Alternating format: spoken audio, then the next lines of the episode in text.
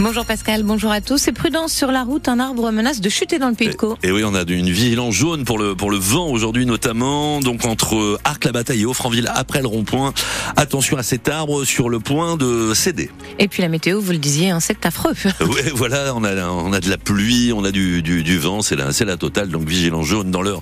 Et en Seine-Maritime, j'y reviens à la fin des infos. Mais l'actualité, c'est en ce moment, bien sûr, le, salon de l'agriculture où la Normandie est à l'honneur, Coralie. Et pour profiter de l'excellence des produits de notre terroir, Marianne Naquet est au salon aujourd'hui, porte de Versailles à Paris. Bonjour Marianne. Bonjour Coralie, bonjour à toutes et à tous. Aujourd'hui, c'est donc le concours des Primolstein, donc forcément, les Normands sont présents. Oui, je viens de quitter à l'instant Corentin, qui est éleveur de vaches à Arlon-en-Seine. Deux vaches vont représenter la Seine-Maritime au concours, dont Wistriam, c'est son nom, une belle bête hein, née en 2018 qui est pleine de son quatrième veau. Elle a donc participé tout à l'heure à 14h45 au concours.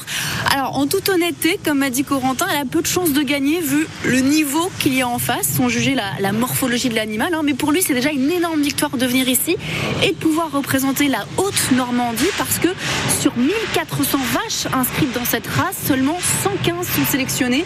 Donc autant dire que Wistriam, surnommé par son maître Oui Oui, est une star en soi. En plus, elle est adorable, me dit-il. Elle est douce, elle est docile, elle adore les caresses. Et Coralie, en plus, j'ai un cadeau super pour, euh, pour vous et pour les auditeurs. Corentin vient de nous proposer à France Bleu de trouver un nom pour le bébé de Wistriam. Avis donc aux auditeurs, on a plusieurs mois pour trouver un nom qui commence par un V. Oh mais c'est génial comme idée victoire, c'est pas mal non? C'est génial. Merci beaucoup Marianne, profitez bien du salon de l'agriculture. Le président de la région Normandie Hervé Morin et les présidents des départements inaugurent le stand Normandie justement tout à l'heure en début d'après-midi. Samedi, vous le savez, l'ouverture du salon a été très très compliquée avec des affrontements entre forces de l'ordre et agriculteurs. Emmanuel Macron a été très chahuté, lui aussi hué, du jamais vu depuis la création du salon. Face à ce malaise agricole, le président demande aujourd'hui la mise en place de permanences agricoles dans toutes les sous-préfectures dans les deux mois à venir. Demain, une réunion est prévue au ministère de l'économie sur la mise en place d'un plan de trésorerie d'urgence. Revenons en Normandie, Coralie, avec euh, cette question. Quel projet de construction pour la métropole de Rouen d'ici 2050 Eh bien, c'est l'objet de la concertation lancée au sujet du PLUI, le plan local d'urbanisme. Les élus vont également se pencher sur l'élaboration du SCOT, le schéma de cohérence territoriale. Alors derrière ces acronymes un peu barbares, il y a des implications très concrètes, notamment en raison du réchauffement climatique. Et ça va nous donner le visage que prendra la métropole de Rouen dans les prochaines années, Manon Barbrunel. Ce que cherche à mettre en place la métropole, c'est en fait une feuille de route. Ces deux textes, ils doivent permettre euh, d'encadrer l'aménagement du territoire pour les prochaines décennies.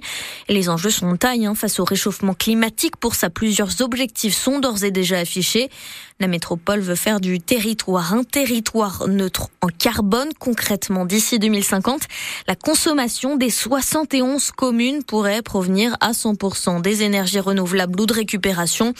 Le territoire qui veut aussi tenter d'anticiper les risques liés aux inondations ou encore aux épisodes de sécheresse. Reste encore à déterminer les outils pour y arriver. Pour ça, la métropole a décidé d'inclure les habitants dans la discussion. Une convention citoyenne a été mise en place. 90 habitants représentent du territoire ont été tirés au sort. Ils sont chargés de faire des propositions et de donner leur avis sur ce qu'ils estiment nécessaire ou non de mettre en place. Et voilà pour le visage de la métropole de Rouen d'ici 2050. Renault présente sa nouvelle voiture électrique aujourd'hui à Genève en Suisse, une voiture qui doit démocratiser l'électrique en France et œuvrer pour la transition énergétique. Et pour ça, la marque Losange a choisi de redonner vie à un modèle iconique, la R5. Elle est assemblée à Douai dans le Nord. La douceur de ce mois de février, Coralie perturbe tout l'écosystème. Ouais, preuve en est, hein, les réveils matins déjà au son des gazouillis, des oiseaux, c'est un peu tôt, mais en raison des températures douces de ces derniers temps, ces oiseaux se sentent un peu en début de printemps. Rien de grave a priori, sauf si les températures venaient à chuter dans les semaines à venir, Bénédicte Robin. Dans les allées du jardin des plantes de Rouen, on croise facilement un rouge-gorge ou une mésange et surtout, on les entend. Là, on entend un, un troglodyte, par exemple. Jean-Pierre Frodello est le directeur de la LPO, la Ligue de protection des oiseaux en Normandie. On a des rouges-gorges, on a des mésanges, des citelles, la grive musicienne, on a des étourneaux. Là, on vient d'entendre une corneille. C'est surtout des oiseaux qui sont soit restés localement euh, à quelques dizaines de kilomètres de là où on est actuellement, soit des oiseaux qui sont en phase migration, comme les rouges-gorges, par exemple. Ce n'est pas anormal qu'ils recommencent à chanter en ce moment.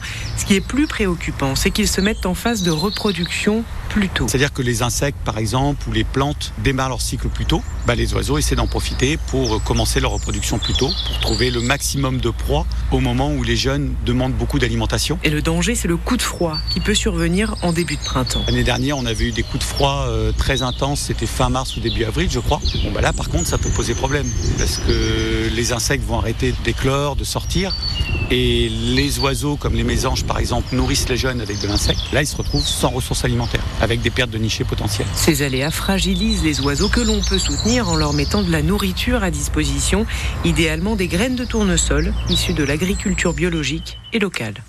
Et si vous voulez écouter observer les oiseaux, la LPO de Normandie propose de nombreuses sorties nature. Toutes les informations euh, sont à retrouver sur leur site normandie.lpo.fr.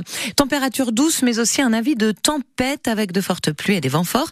Ce matin, les pompiers de la Seine-Maritime sont intervenus pour des arbres et des fils électriques arrachés et tombés sur la route. Le sport avec des sanctions pour le FC Rouen après les débordements lors des huitièmes de finale de la Coupe de France face à Monaco. Feu d'artifice tiré dans les tribunes, envahissement de terrain à la fin pour fêter la victoire. La commission de discipline de la Fédé française de foot condamne le club à une amende de 20 000 euros, mais aussi à un match à huis clos avec sursis applicable en Coupe de France. Pas droit à l'erreur. Donc, pour le match de quart de finale mercredi face à Valenciennes au stade Diochon. Un résultat pour les footballeurs du HAC qui se sont inclinés hier 2 à 1 face à Reims et puis en hockey sur glace, une victoire pour les Dragons de Rouen qui s'imposent 4 à 1 à Chamonix.